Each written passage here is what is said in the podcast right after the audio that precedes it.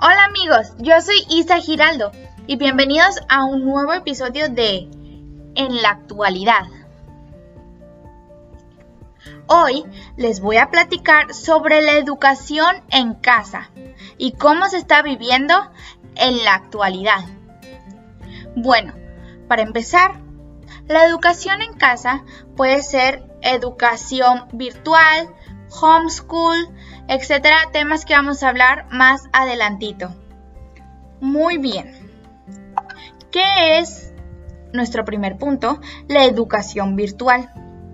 La educación virtual es el desarrollo de programas de formación a través de Internet, utilizando esta herramienta como facilitador de proceso de aprendizaje. El estudiante, al conectarse a Internet, accede a una plataforma donde encuentra los contenidos de asignaturas o a desarrollar y de esta manera va avanzando en su proceso de educación manejando el conocimiento a través de asignaturas u tutorías con un profesor. Esa es entonces una versión del colegio, pero online.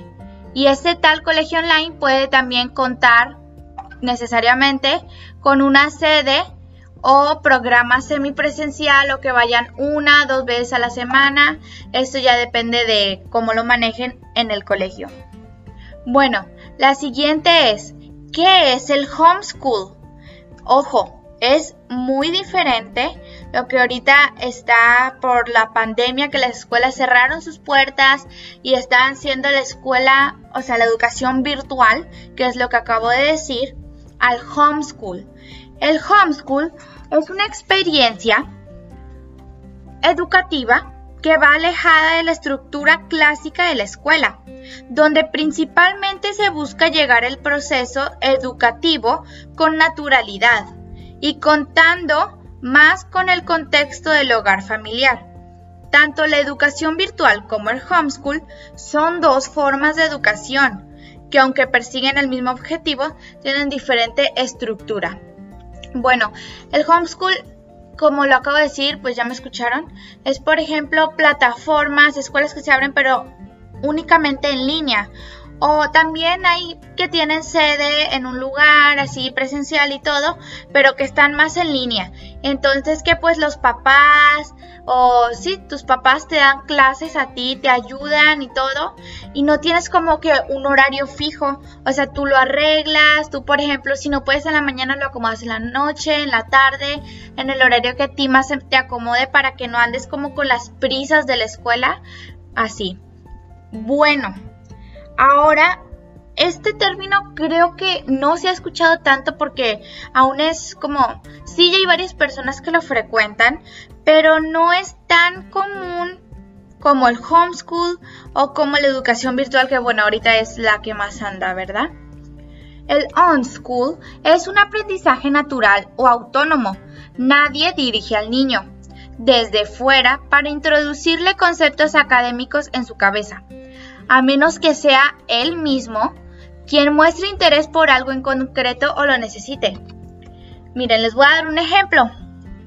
La lengua materna. El niño la va escuchando, todos la hablan y entonces él quiso, como vio que en su entorno la hablaban, entonces él empezó también, ¿verdad? Entonces este programa es que, por ejemplo, el niño puede, o sea, tú no le tienes que decir como que no, hoy vamos a estudiar esto, vamos a trabajar aquello, no, sino que el niño si quiere, por ejemplo, dice, oye mamá, hoy quiero pintar, oye mamá, hoy quiero aprender quién es George Washington, o así es como él va poniendo la iniciativa de lo que él quiere aprender. Bueno, pues como vemos, antes de que existieran las escuelas presenciales como las conocemos, o sea, las que son públicas, las que son privadas, etcétera, etcétera, pues antes siempre era así, siempre todo era desde casa, así, ya después se fueron abriendo escuelas y pues ya, ¿verdad? Los niños fueron allá. Pero hay varios famosos, inclusive en la actualidad, que estudiaron en casa les voy a dar unos ejemplos de famosos, de santos, de varias personitas importantes para nosotros que estudiaron en casa, que fueron educados por sus padres. Ejemplo, Thomas Alva Edison, Albert Einstein, los hermanos Wright, Benjamin Franklin, George Washington, Abraham Lincoln, Wolfgang Amadeus Mozart, Leonardo da Vinci, los Jonas Brothers, Taylor Swift, Demi Lovato, Justin Timberlake, Santa Teresita de Lisieux, San Juan Cristomo, San Isidro Arzobispo y de ahí en fuera muchos más que no nos imaginamos, o sea, como que no se nos pasa por la mente que, pues la verdad, ellos también, sus padres los educaron en casa y que nosotros no lo sabíamos. Muy bien, ¿cuáles son las ventajas de estudiar en casa, del homeschool? Bueno, pues es una, por ejemplo, les voy a decir varias. Es posible acceder a formación con expertos de todas las partes del mundo. El alumno aprende a organizarse, a ser responsable, se va haciendo independiente porque él mismo, este, pues ya sabe su trabajo, los proyectos que tiene que hacer. Hay posibilidad de adaptar al horario a las necesidades personales u laborales. Se mejoran las habilidades digitales. Los cursos pueden individualizarse, haciendo que el docente detecte las necesidades de cada alumno. Posibilidad de contar con diferentes medios de contacto en caso de dudas. Se fomenta el trabajo colaborativo por el impulso a los trabajos en foros, chats y diferentes herramientas.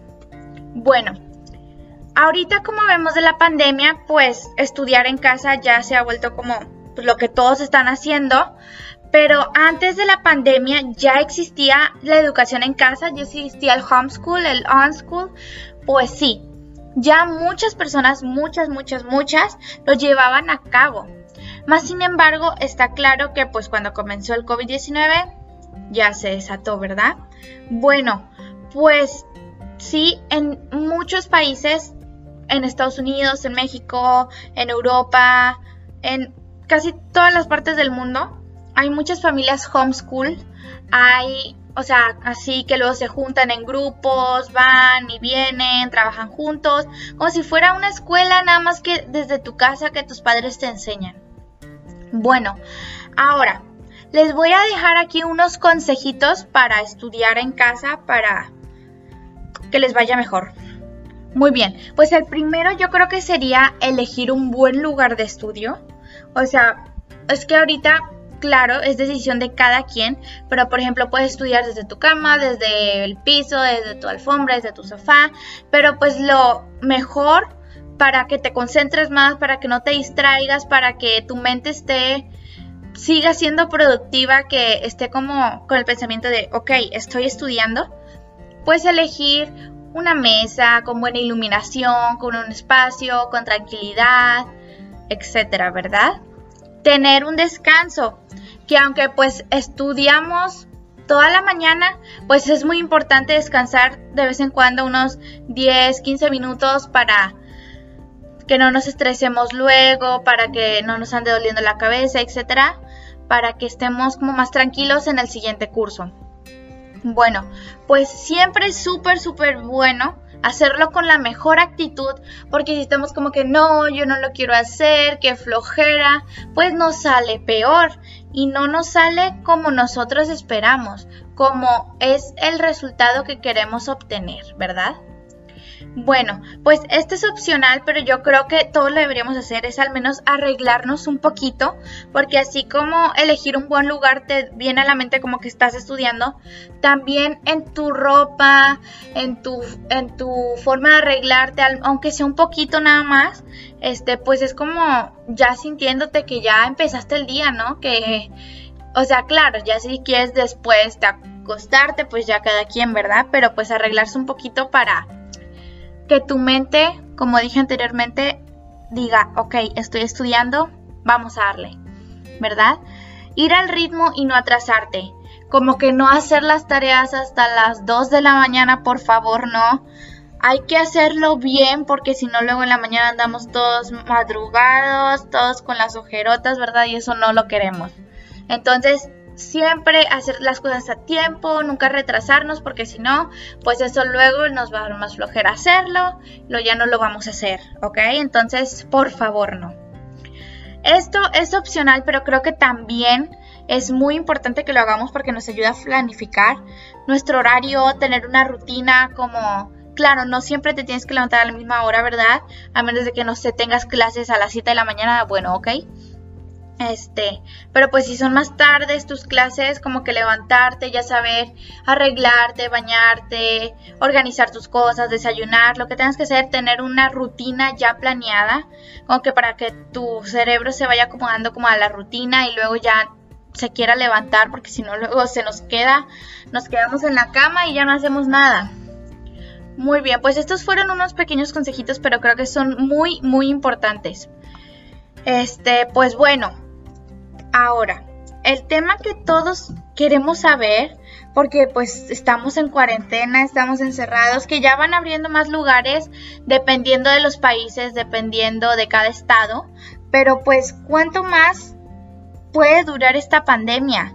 Es la pregunta que todos, todos, todos, todos nos hacemos.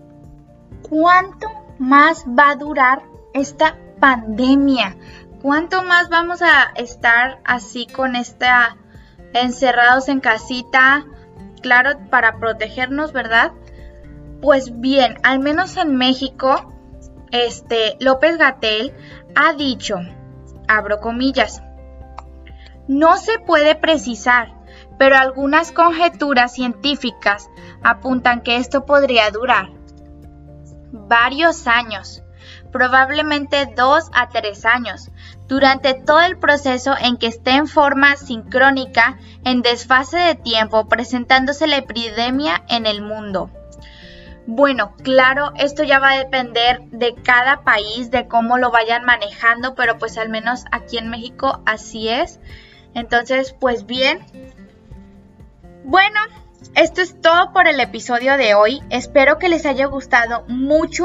Si les gustó, no olviden compartirlo con sus amigos y nos vemos el siguiente miércoles con un nuevo video.